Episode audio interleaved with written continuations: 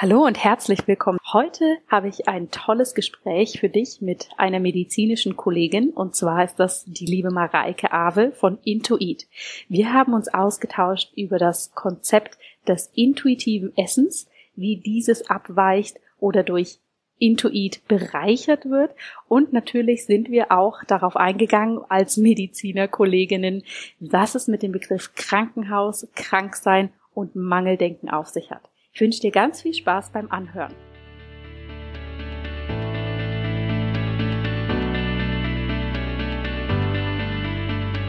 Hallo und herzlich willkommen bei In Good Health, deinem Podcast für einfach gesundes Leben mit Dr. Jana Scharfenberg. Hier bekommst du die besten Tipps und Neuigkeiten rund ums Thema ganzheitliche Gesundheit, Ernährung, Ayurveda und Yoga. Lass dich durch Experteninterviews inspirieren Lerne das Beste für deine Gesundheit und genieß diese Episode.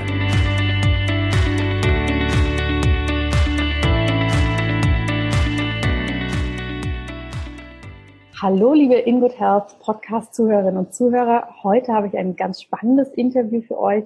Ich interviewe eine sehr inspirierende Frau, die ich schon lange online verfolge und von deren Programm ich auch immer viel Gutes höre. Und zwar in dem Ausmaß, dass ich gedacht habe, Mensch, jetzt muss ich die Mareike mal ans Mikro holen und sie bitten, dass sie ihre spannende Arbeit mit uns teilt und uns da ja ein paar Dinge vermitteln kann, die wir vielleicht alle für uns zu Hause umsetzen können. Um was es genau geht, wird uns Mareike gleich selber erzählen. Aber erstmal herzlich willkommen, liebe Mareike. Vielen Dank, dass du dir die Zeit aus Sri Lanka nimmst, um mit uns ein Interview zu machen. Ja, vielen Dank für die Einladung. Ich habe es ja schon gesagt, du machst eine ganz, ganz spannende Arbeit und uns verbinden auch viele Elemente. Mareike ist wie ich auch Medizinerin und hat aber auch ganz früh schon ihre eigene Passion gefunden. Mareike, kannst du uns denn mal erzählen, was dein Herzensbusiness ist und was du so machst?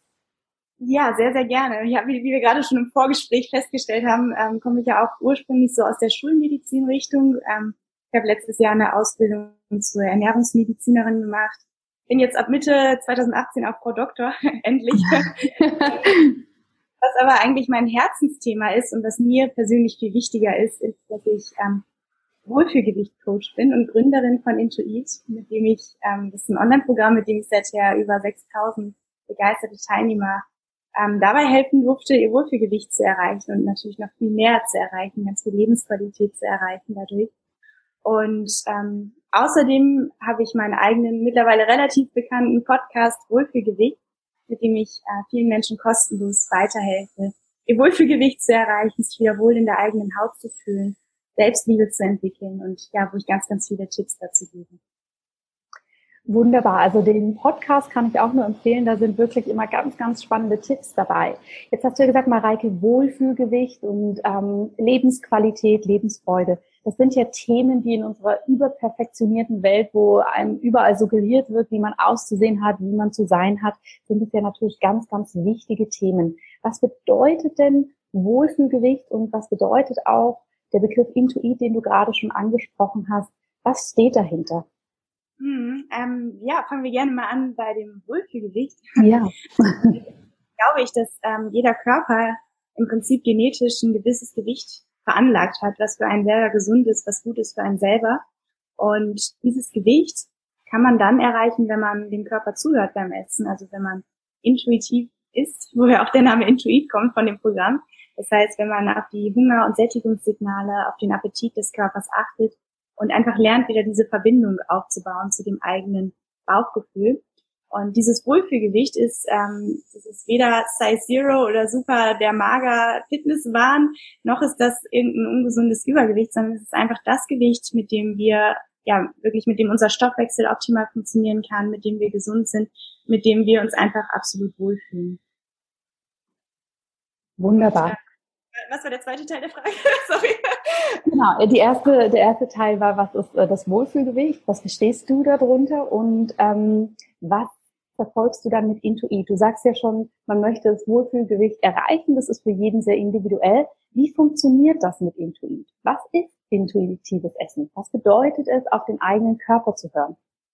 Genau, ja, ähm, ich habe es gerade ja schon so ein bisschen angedeutet. Das heißt, dass man beim Essen wieder die körperliche Hunger- und Sättigungssignale wahrnimmt, also dass man wieder spürt, was der Körper einem da überhaupt sagt, wie fühlt sich Hunger an, wie fühlt sich körperlicher Hunger an im Vergleich zu emotionalem Hunger und ähm, wie fühlt sich natürlich Sättigung an, woran merke ich, was meinem Körper wirklich gut tut, wie esse ich wieder achtsam und bewusst. Und ähm, du wirst mir das bestätigen können als Medizinerin, dass unser Körper wahnsinnig intelligent ist und sehr, sehr viel, eigentlich fast alles von komplett alleine regeln kann, ob das jetzt unsere Atmung ist, unser Kreislauf ist, unser Zyklus ist, das alles funktioniert einfach. Und genauso kann er unser Essverhalten regeln. Nur wir haben verlernt, darauf zu hören. Jedes kleine Kind wächst auch mit dieser Fähigkeit, intuitiv essen zu können. Nur im Laufe des Älterwerdens ähm, kommen halt die ersten Suggestionen, wie zum Beispiel, ist dein Teller leer oder ähm, äh, morgen wird ein gutes Wetter oder hier hast du einen Toaststück Schokolade oder was weiß ich was, da ähm, fang, fangen wir einfach an, aus anderen Gründen zu essen, als die, die unser Körper uns sagt. Und letztendlich gibt es auch Menschen, die im Erwachsenenalter keine Diät machen und trotzdem so natürlich schlank sind, also die einfach problemlos ihr Gewicht halten, die auch Schokolade essen können, die alles essen können, wo man denkt, die können essen, was sie wollen und nehmen nicht zu. Und ähm, das sind häufig die Menschen, die tatsächlich noch mit diesem Hunger- und Sättigungssignal und mit den Bedürfnissen des Körpers in Verbindung stehen. Was ist denn dein persönlicher Bezug zu dem intuitiven Essen? Hast du da eine persönliche Geschichte, die dich dazu gebracht hat? Oder wie kam es zu dieser Motivation, das ähm, in die Welt hinauszutragen? Ja, ich habe da eine sehr intensive persönliche Geschichte und auch eine emotionale persönliche Geschichte dazu.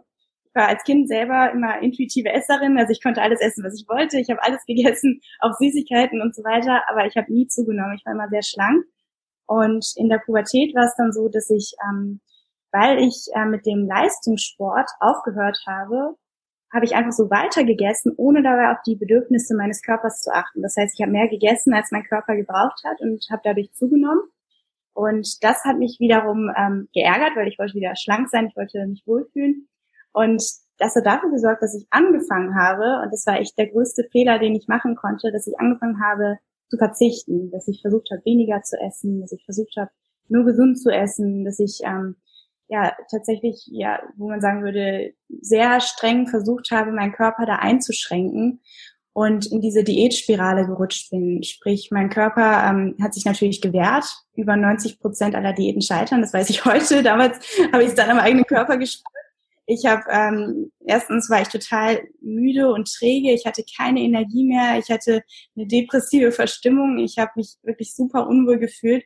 Und das Zweite, was passiert ist und was ziemlich schnell passiert ist, ist, dass ich einen riesen Heißhunger bekommen habe, dass ich ähm, mich, mich nicht mehr kontrollieren konnte, dass ich, sobald ich ein Stück Schokolade gegessen habe, dass ich nicht, nicht aufhören konnte und dass ich mich dadurch dann durch dieses Überessen mich total ja unkontrolliert gefühlt habe, mich wertlos gefühlt habe. Ich dachte, ich kriege dieses Thema einfach nicht hin, ich schaff's nicht abzunehmen. Je mehr ich versuche abzunehmen, umso mehr nehme ich zu. Und ich habe dann auch immer weiter zugenommen. Mein Essverhalten ist immer angespannter geworden. Ich war richtig, ich steckte so fest in dieser Spirale und habe echt gemerkt, boah, das ist so, so kann es nicht weitergehen.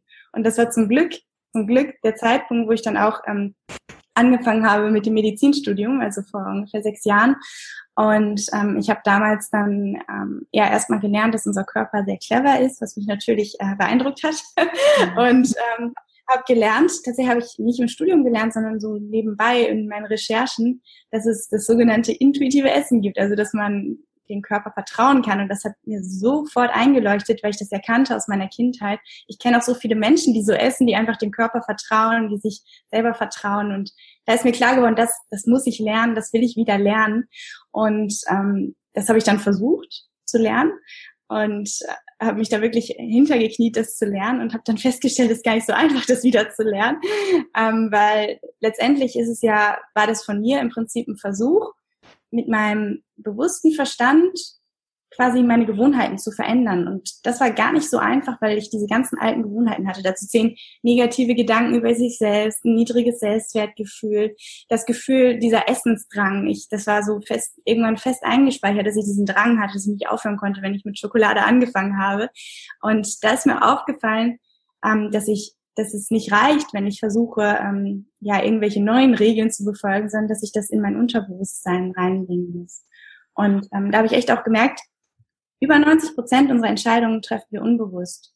Das heißt, ähm, das ist, um das so mit so einer Metapher zu sehen, ist so ein bisschen wie mit so einem Reiter und einem Elefanten. Der Reiter auf dem Elefanten ist unser, unser bewusster Verstand und der Elefant ist unser Unterbewusstsein. Und wenn wir versuchen, mit unserem bewussten Verstand quasi mit dem Reiter nach rechts zu gehen, aber der Elefant, das Unterbewusstsein geht nach links, äh, nach rechts gehen. Und da habe ich, ähm, das war so ein Aha-Moment für mich, wo ich gemerkt habe, krass, ich muss lernen, mit meinem Unterbewusstsein zu kommunizieren. Ich muss lernen, die gleichen Gedanken, Gefühle und Gewohnheiten aufzubauen, die ein Mensch hat, der einfach intuitiv ist, der sich wohlfühlt in der eigenen Haut, im eigenen Körper. Und ich muss quasi die ganzen Verschaltungen in meinem Gehirn wieder auf Reset drücken, um mir selber da wieder zu vertrauen und um dieses unbeschwerte Essverhalten endlich zu erreichen.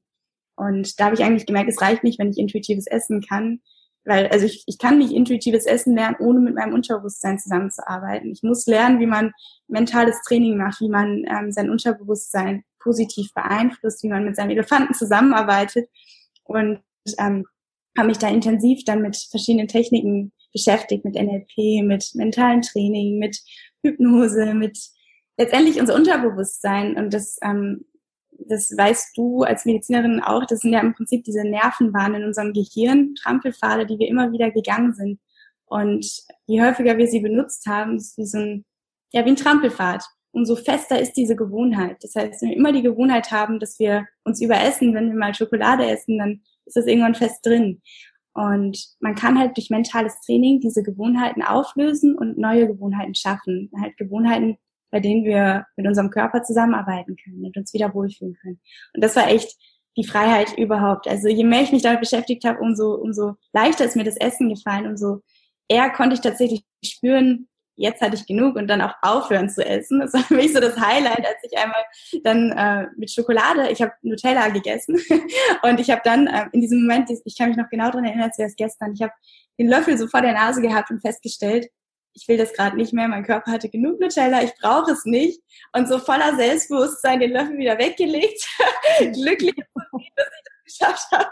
Und vor allem, dass dieser Drang einfach aufgelöst war. Und ja, ja ich habe mich damit sehr, sehr viel beschäftigt die letzten Jahre und ähm, jetzt mittlerweile das Konzept Intuit sehr weit ausgefeilt, so dass es wirklich schnell funktioniert und dass man damit richtige Veränderungen, nachhaltige Veränderungen erreichen kann. Toll. Ich finde vor allem den Gedanken mit dem Elefanten und dem Reiter einen sehr, sehr schönen, weil letztendlich ist ja genau das das Essentielle, dass wir uns quasi innerlich eben, wie du sagst, quasi neue Trampelpfade schlagen müssen in unserem Gehirn und das lernen müssen und dem aber auch Zeit und Raum geben müssen, dass wir das überhaupt machen können. Ich selber habe ja auch, ähm, biete ja auch ganzheitliche Ernährungsberatung an, wo das auch ein großer Teil von ist und merke ganz, ganz häufig, dass viele Menschen aber auch so geprägt sind. Sie wollen gern Regeln haben, Guidelines, am liebsten noch Listen, das darf man essen, das darf man nicht essen. Also alles, was einem so einen äußerlichen Halt gibt, weil wir total verlernt haben, diesen inneren Halt zu haben. Ne? Also wie du schon sagst, wir können die Bedürfnisse des eigenen Körpers nicht mehr hören oder wahrnehmen. Und du hast jetzt gerade auch schon erzählt, das ist ein, ein Weg und auch eine letztendlich eine sehr starke Persönlichkeitsentwicklung, das wieder zu lernen mit wahnsinnig vielen verschiedenen Techniken. Hast du ja. denn für uns so ein paar Tipps, wie man diese Wahrnehmung wieder schulen kann? Weil die ist ja für uns alle wichtig und eigentlich, wenn wir es ein bisschen weiter fassen, nicht nur für unser Essverhalten, sondern ja auch für den Umgang mit unserer eigenen Gesundheit, oder? Absolut, ja. Also erstmal möchte ich noch auf eine Sache eingehen, die du gesagt hast, wo du meiner Meinung nach den Nagel auf den Kopf triffst, dass diese Veränderung im Innen stattfinden muss. Und das Spannende war bei mir, also es ist ja eine Persönlichkeitsentwicklung, bei mir war der, der Punkt eigentlich, wo ich das geschafft habe, meine innere Veränderung zu machen. Danach ist das Gewicht wie von selber quasi runtergegangen. Äh, also ich habe mich zwar nicht mehr regelmäßig gewogen, aber ich habe halt gemerkt, die Hosen werden immer größer und ich habe dann tatsächlich 10 Kilo abgenommen und ähm, das war so irgendwie so ein Klickmoment, dass tatsächlich die Veränderung, wenn wir unser, ja, wenn wir unzufrieden sind mit unser, mit unserem Gewicht, weil wir das Gefühl ist nicht unser natürliches Gewicht, die Veränderung muss im Innen beginnen. Also es fängt alles im Innen an und dann erst der zweite Schritt ist dann die äußere Veränderung, wenn wir die Gewohnheiten umgestellt haben. Und du hast da den Punkt gesagt, dass, dass viele Menschen Halt brauchen und genau deshalb, ich habe halt wirklich gesehen, ähm, nicht leicht zu lernen. Für mich war es ähm, eine Reise. Ich habe wahnsinnig viel über mich gelernt, über Persönlichkeitsentwicklung gelernt. das war halt auch der Grund, warum ich dieses Programm entwickeln wollte, um, um wirklich was an die Hand zu geben, um zum Beispiel simple, simple ähm, Regeln natürlich zu geben, die allerdings kein Zwang sind, sondern die komplementär mit dem Körper arbeiten, wo man wieder auf den Körper dadurch leichter hören kann, was einem das vereinfacht. Und was man zum Beispiel, ein, ein kleiner Punkt ähm, oder der letztendlich sehr, sehr hilfreich ist, sind die vier Grundsätze, die ich in meinem Programm habe. Nämlich, dass du, also der erste Grundsatz lautet, ist, wenn du körperlich hungrig bist. Der zweite Grundsatz lautet, ist das, was dir schmeckt und gut tut. Der dritte Grundsatz lautet, ist langsam, achtsam und bewusst. Und der vierte Grundsatz lautet, hör auf zu essen, wenn du körperlich satt bist. also im Prinzip ganz, ganz simple Grundsätze, die einem aber Halt geben und Sicherheit geben. genauso sage ich auch meinen Teilnehmern, mentales Training beschäftigt euch versucht euch jeden Tag eine halbe Stunde Zeit zu nehmen, um euch mit euch selber zu beschäftigen, um ein Audiotraining anzuhören oder um eine Mentalübung zu machen. Einfach um diese Trampelpfade zu vertiefen. Und da ist einfach die Wiederholung ganz wichtig und natürlich auch die emotionale Intensität. Ja.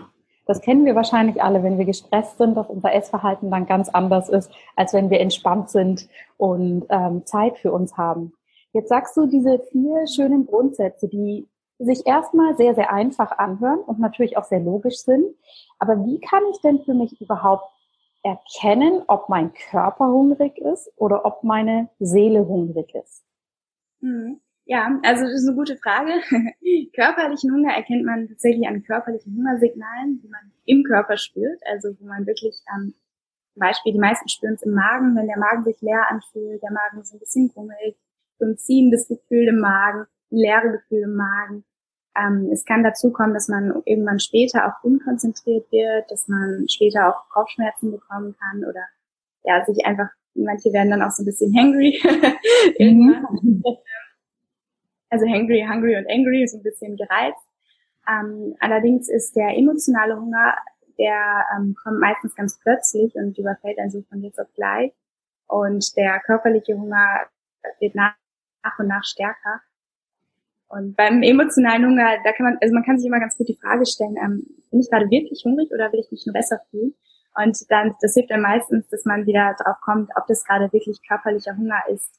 Und ähm, emotionaler Hunger ist auch meistens spezifisch auf irgendwas gerichtet. Der körperliche Hunger ist eher, ähm, da kannst du eigentlich fast alles essen. Also natürlich spürst du mal die Richtung, was dein Körper gerade braucht, ob du gerade eher was, was Schweres, Deftiges brauchst oder eher was Leichtes brauchst oder ob du eher gerade vielleicht was Fettiges brauchst oder tatsächlich vielleicht eher was Proteinhaltiges oder was Kohlenhydrathaltiges, das, das lernt man spüren.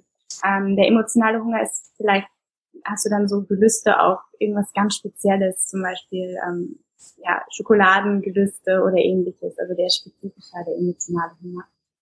Ähm, ja, aber eine Sache noch zu dem, was du gerade gesagt hast mit dem Stress, auf jeden Fall. Ähm, du hast gesagt, bei Stress äh, isst man anders, als wenn man entspannt ist, ja, auf jeden Fall. Ähm, genauso aber finde ich, dass andere Dinge ganz, ganz wichtig sind. Zum Beispiel der Aspekt ähm, Selbstliebe, Selbstannahme, Selbstvertrauen und dass man seine Ängste rund um das Essen löst. Das sind alles ähm, wichtige psychische, psychologische Dinge, die wir in dem Programm machen, wo man eine Grundlage schafft. Weil heutzutage ist es so, dass, dass die Menschen lernen immer mehr und mehr, aber die lassen ihr, ihr Innenleben ähm, zu weit nach hinten. Also kaum jemand, die wenigsten die wenigsten wissen, ähm, was sind überhaupt Ängste, was sind Gefühle, wie fühlen sich Gefühle an. Man beschäftigt sich gar nicht mehr so richtig damit, was, was eigentlich im Inneren vor sich geht, was ist Selbstliebe. Ich dachte, ich muss, ich dachte, ich muss mich den ganzen Tag beleidigen, um Erfolg zu haben. so ein bisschen, also so diese ganzen unbewussten Dinge, dass man sich im Spiegel anschaut und ständig kritisch ist. Das sind alles Sachen, die Ängste schüren und die die Verbindung zum Körper ähm, quasi verhindern, dass man nicht so richtig zuhören kann dem Körper. Und das sind Dinge, die halt wirklich unbewusst stattfinden. Und darum ist dieses mentale Training so super, super, super wichtig. Also es geht da nicht nur um Entspannung oder Entspannungsübung, sondern es geht darum, wirklich eine psychologische, tiefgreifende Veränderung zu erzeugen, Ängste aufzulösen, Selbstliebe zu generieren, Selbstwertgefühle zu generieren. Das sind alles Sachen, die einem ganz enorm dabei helfen, wieder auf den Körper zu hören. Ja, ganz, ganz wichtige Punkte, die du sagst. Man sagt ja auch so schön, wir ertrinken alle in der äußeren Fülle, aber verdursten mit der inneren Leere, die wir haben. Und ich erlebe das tatsächlich auch sehr, sehr häufig bei meinen Klientinnen und Klienten, dass wenn ich frage, Mensch, wie geht's denn dir, wenn du das und das isst? Oder wie fühlt sich denn das und das an? Dass viele diese Frage gar nicht nachvollziehen können, weil einfach diese Körperweisheit oder eben diese, ich sag mal, die Kommunikationslinie zum Körper nicht mehr vorhanden ist oder einfach überdeckt ist durch so viele Einflüsse von außen. Mhm, Mich mhm, würde ja. interessieren, wenn du sagst, ähm, intuitives Essen, es hat sehr viele mentale, psychologische Aspekte. Es geht darum, die, die Verbindung zwischen Körper und Geist wiederherzustellen und da eine wichtige Grundlage zu schaffen. Gibt es denn beim intuitiven Essen trotzdem Guidelines, die einem so ein bisschen vorgeben, was sind gesunde Lebensmittel, was sind nicht so gesunde, zu welchen Zeiten sollte ich essen, wie sollte ich das angehen? Oder ist das wirklich ein Aspekt, der eher im Hintergrund steht, ähm, weil so das Innere so fokussiert wird? Mhm. Also ich ähm, erstmal zu der Begrifflichkeit intuitives Essen. Letztendlich ähm, ist intuitives Essen nicht das gleiche wie Intuit. Ähm, das was quasi Intuit ist ja das Programm, das ich entwickelt habe und da geht es weit über das intuitive Essen hinaus. Also da mhm. geht es mhm. wirklich um diese ganze psychologische Grundlage, die du gesagt hast. Ähm, das ist aber nicht gleichzusetzen mit intuitivem Essen. Viele versuchen intuitiv zu essen, ohne diese psychologische Grundlage zu haben. Und da ist halt, da fand ich deine Metapher gerade so schön, diese innere Leere. Wenn man eine innere Leere hat, die man mit Essen füllt, dann wird man niemals satt werden durch Essen. Und ähm, das ist halt wirklich, aber das ist nicht das intuitive Essen. Also das intuitive Essen selber, wenn du zum Beispiel das Buch liest, intuitiv abnehmen oder wenn, da gibt's ganz, ganz, ganz viele Bücher zu, die werden dir nicht sagen, meistens nicht sagen, wie du ein Selbstwertgefühl aufbaust, wie du Selbstliebe aufbaust und wie du Selbstvertrauen aufbaust, sondern ähm, da geht's halt wirklich um diese Techniken.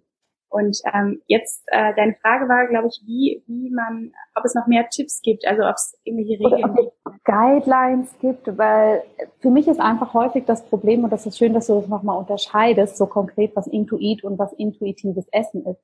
Mhm. Mein, was, an was ich mich häufig stoße beim intuitiven Essen, dass das quasi suggeriert wird, du darfst alles essen, wenn du nur auf deinen Körper hörst. Und ich häufig erlebe, dass Menschen kommen und sagen, ich habe jetzt das mit dem intuitiven Essen probiert, mein Körper sagt mir aber immer, ich soll Schokolade essen. Das braucht mein Körper einfach. Und ich es sehr, sehr schwierig finde, dieses intuitive Esskonzept quasi als Grundlage zu nehmen, wenn vielen Menschen doch einfach auch das Wissen fehlt, was gesund ist, was nährt und was nicht. Mhm. Das? Ja, also was, ähm, was wir in unserem Programm tatsächlich sagen, äh, ist, dass man darauf achtet, dass man ähm, eher unverarbeitete Lebensmittel wählt. Ähm, bezüglich der Essenszeiten sagen wir wirklich, versuch so gut es geht, mit deinem Körper zusammenzuarbeiten.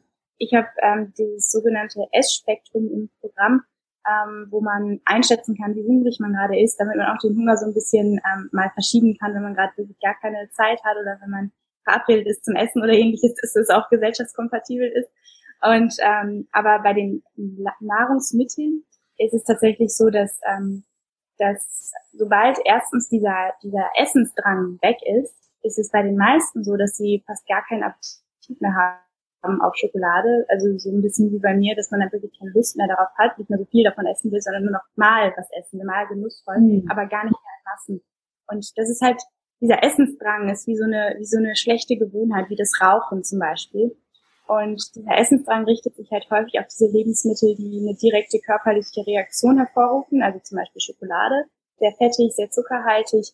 Es macht einfach schnell ein gutes Gefühl und das befriedigt diesen Essensdrang. Und wenn man das gelöst hat, wenn man diese Gewohnheit gelöst hat, wenn man die Techniken kann, mit denen man diesen Essensdrang loslässt, dann kann man endlich der wahren Weisheit sozusagen zuhören vom Körper. Und dann spürt man, in 90 Prozent der Fälle will mein Körper gesund essen. Und das war wirklich so bei mir der Aha-Moment, wo ich auch gemerkt habe, krass, ich habe Appetit auf einen Apfel, ich habe Appetit auf was Gesundes, auf was Frisches. Das schmeckt mir mittlerweile viel, viel, viel besser. Das ist viel lieber als Fastfood und Fertiggerichte.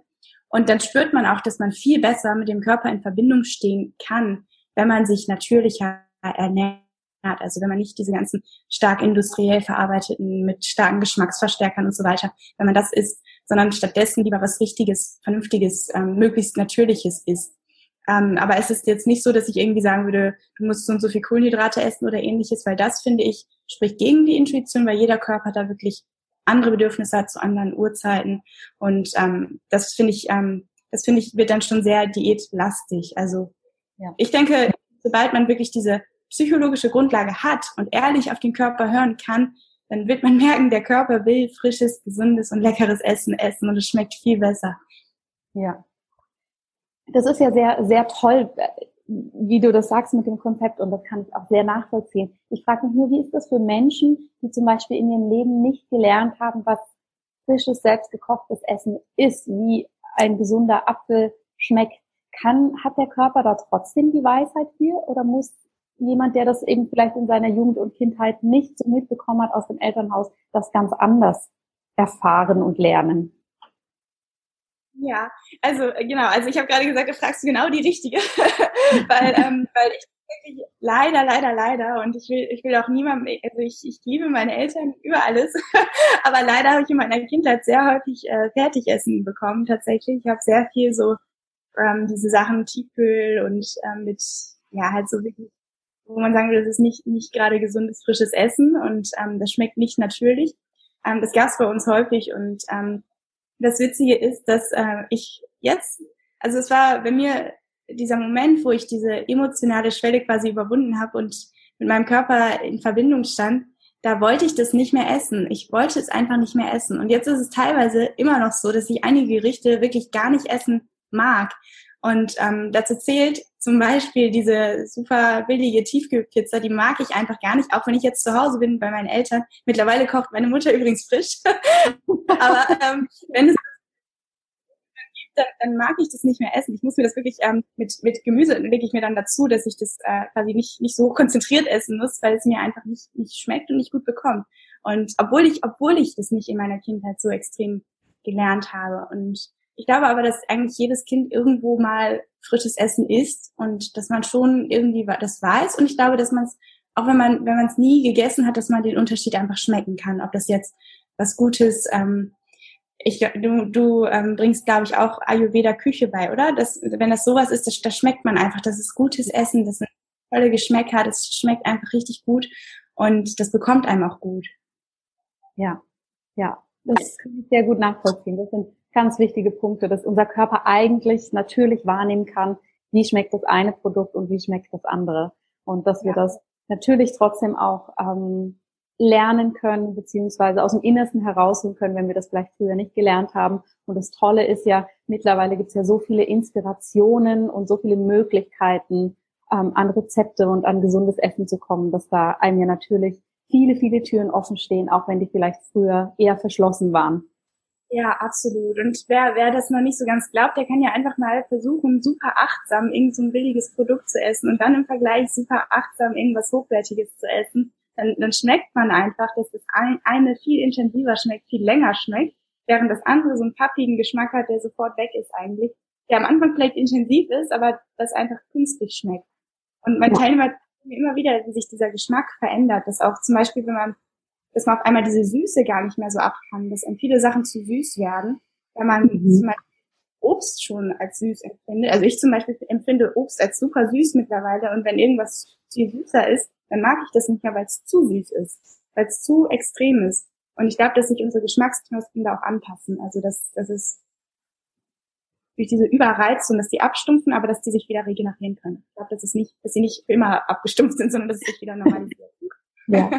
Auch da ist unser Körper ja immer in einem, in einem dynamischen Prozess und passt sich natürlich an das an. Und das finde ich auch, die Geschmacksknospen, die passen sich in die eine oder andere Richtung an. Ja. Ähm, jetzt hast du uns ja schon ganz viele tolle Tipps gegeben aus dem Intuit-Konzept. Äh, diese vier Grundpfeiler, die du gesagt hast, eben Essen, wenn der Körper hungrig ist und das auch nochmal erklärt. Ich glaube, da können wir alle schon sehr, sehr viel mitnehmen. Gibt es denn aber trotzdem noch so ein, zwei konkrete Dinge, die du uns an die Hand nehmen kannst, wenn man wirklich sagt, okay, ich möchte starten, ich möchte da mein Essverhalten ändern, ich möchte da nicht mehr so gefangen sein in meinen Gewohnheiten, die ich mir aufgebaut habe. Was kannst du da noch jedem von uns raten? Mit was können wir heute sofort starten, neben dem achtsamen Essen und dem Hungergefühl wieder erlernen? Ja, also achtsames Essen, Hungergefühl ist schon mal super. Also dass man wirklich sich auf Hunger und Sättigung ähm, spüren. Und dass man vielleicht mal hinterfragt, wie esse ich im Moment, esse ich im Moment jeden Tag morgens um acht mein Müsli, habe ich da überhaupt Hunger?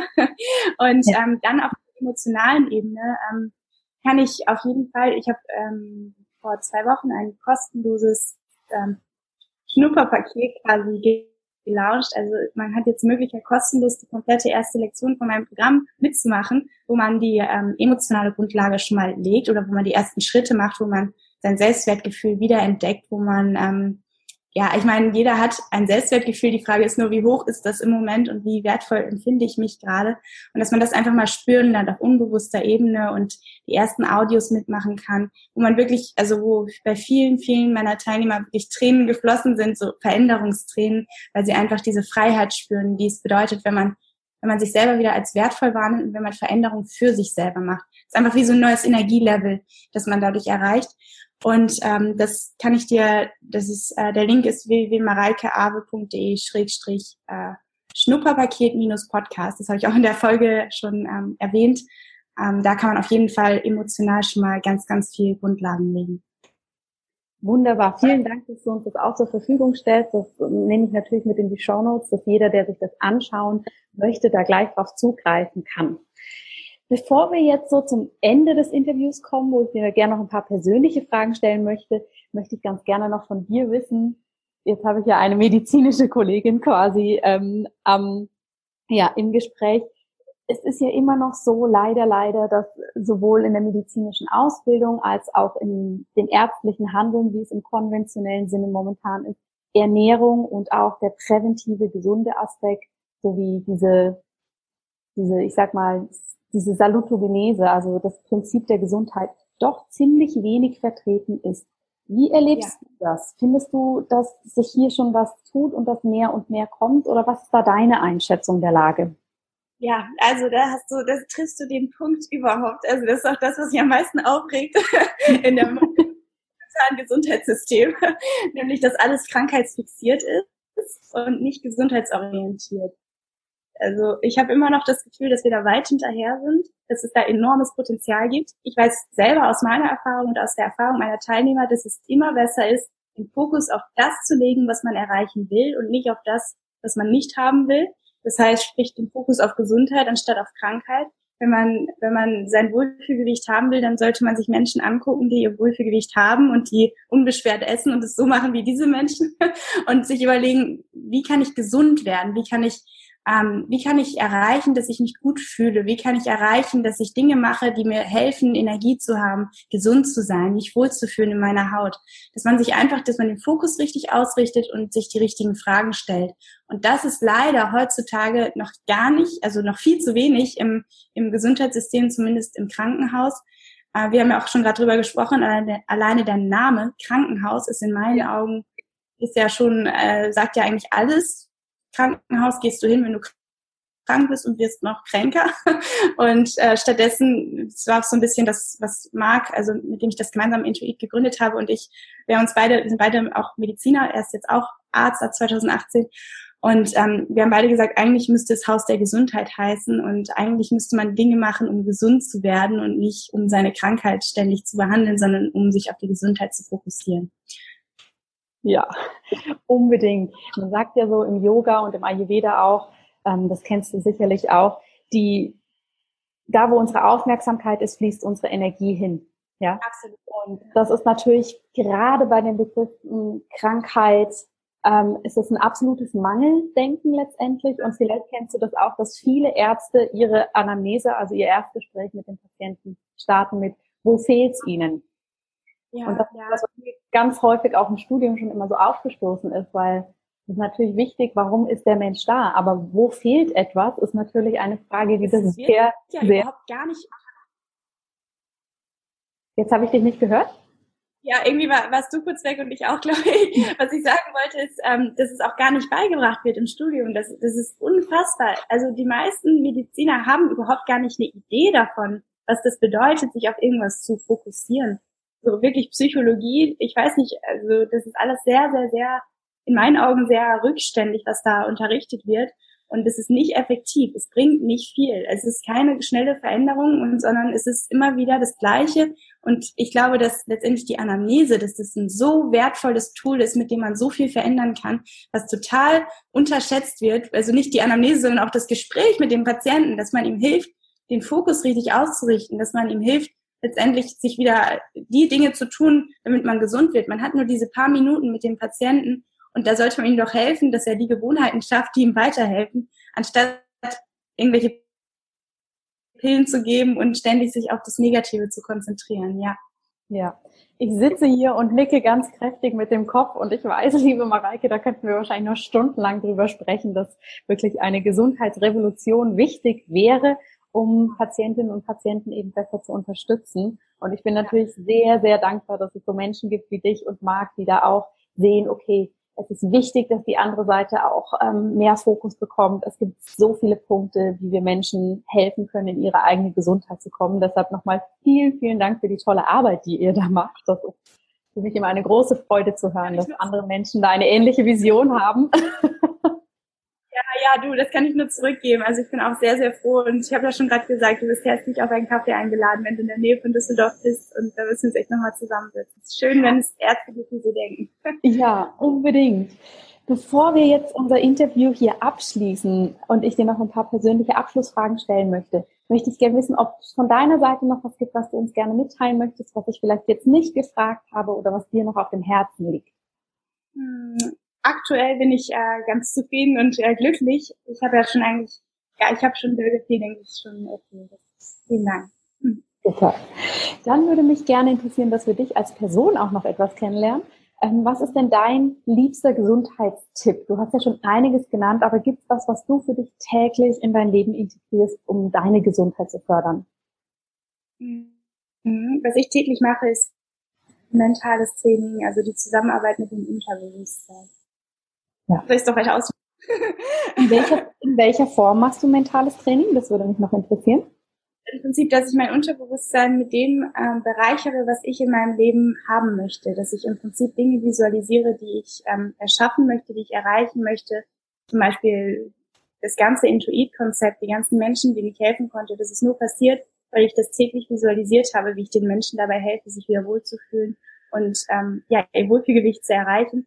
Und ich bin fest überzeugt, dass wenn wir unser Unterbewusstsein in den Stand bringen, von den Dingen, die wir wahrhaben wollen, dass dann wir dadurch und nur dadurch das möglich machen, dass das überhaupt passiert. Das heißt, es muss erst, genauso wie beim Wohlfühlgewicht, ähm, bei allem, was man im Leben erreichen will, muss die Ver Veränderung erst innen drin passieren.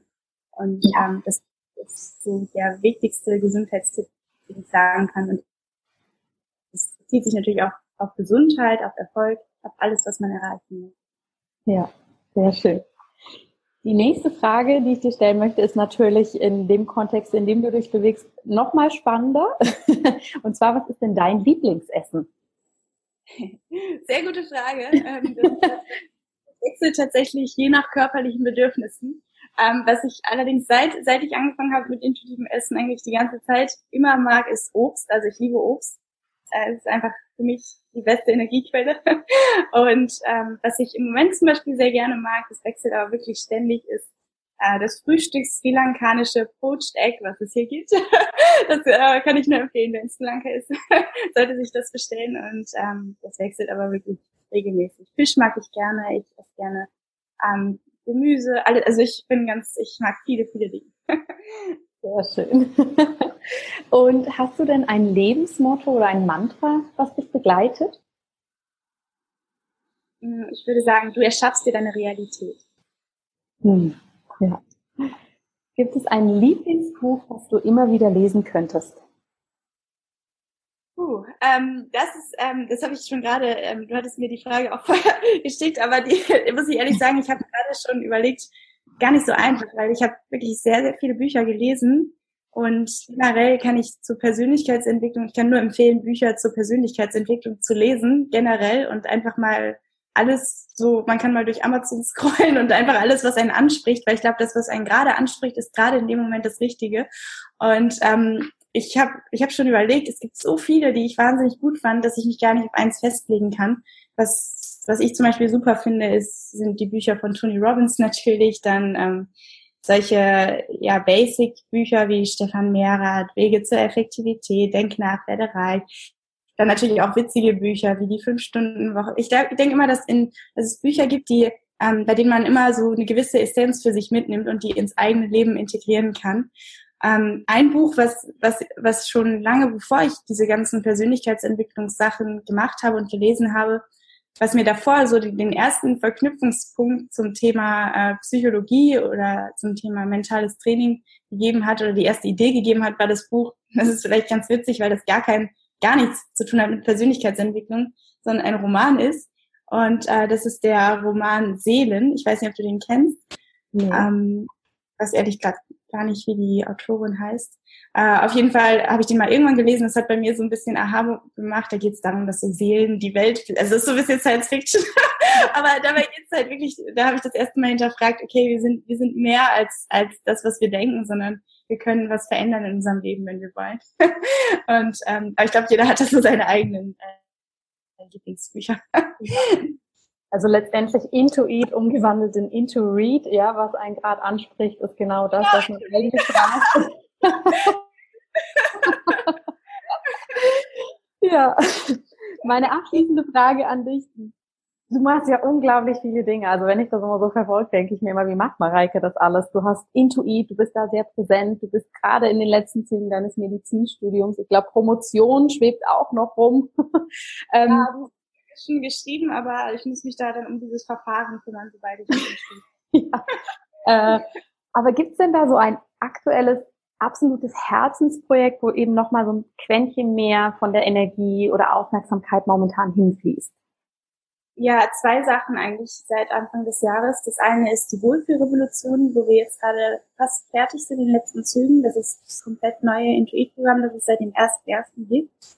Ähm, es ist ein absolutes Herzensprojekt gewesen, wo so viel, so viel reingeflossen ist, wo ich so wahnsinnig stolz bin und wo ich jeden Tag super viele dankbare Nachrichten von meinen Teilnehmern bekomme. Und das zweite Herzensprojekt ist mein Podcast, wo ich äh, wirklich kostenlos, ähm, ja, kostenlos weiterhelfen möchte und wo ich kostenlos dieses ganze Wissen, was ich habe, nach und nach in Folge für Folge veröffentlichen will. Sehr schön.